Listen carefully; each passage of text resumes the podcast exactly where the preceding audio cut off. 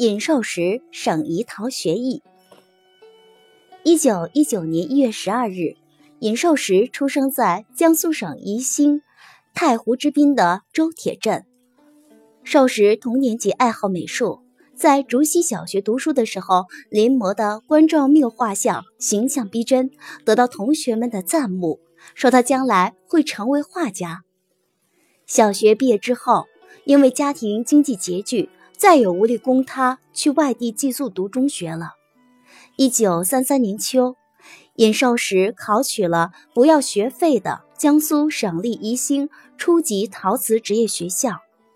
在陶校的三年里，来自苏南苏北的二十多个农村贫苦学生，半天学习文化，半天学习制陶技艺。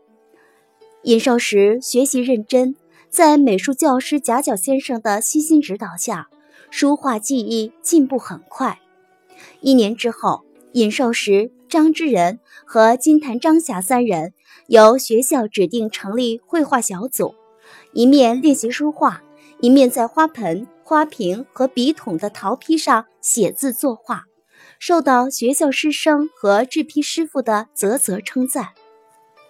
当时学校的国文教师许冰夏和数学教师王成帝，学识丰富。教学认真，深受学生的欢迎。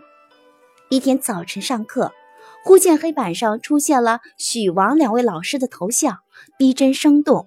同学们一看就知道是尹寿时的杰作。老师见了也会心的咪咪一笑。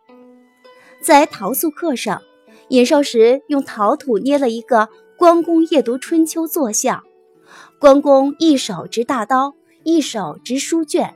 凤眼微睁，一副英雄气概，栩栩如生。谁能相信这是出于一个年仅十四五岁的少年之手呢？这座塑像还被晋窑烧成，可惜历经战乱，早就失落了。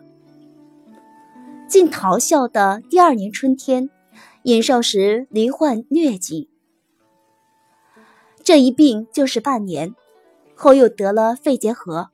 使寿时更瘦了，但他在养病期间离群所居，仍坚持学习，吟诗作画，手不释卷。特别是向国文教师许冰夏先生学读，打下了扎实的古文基础。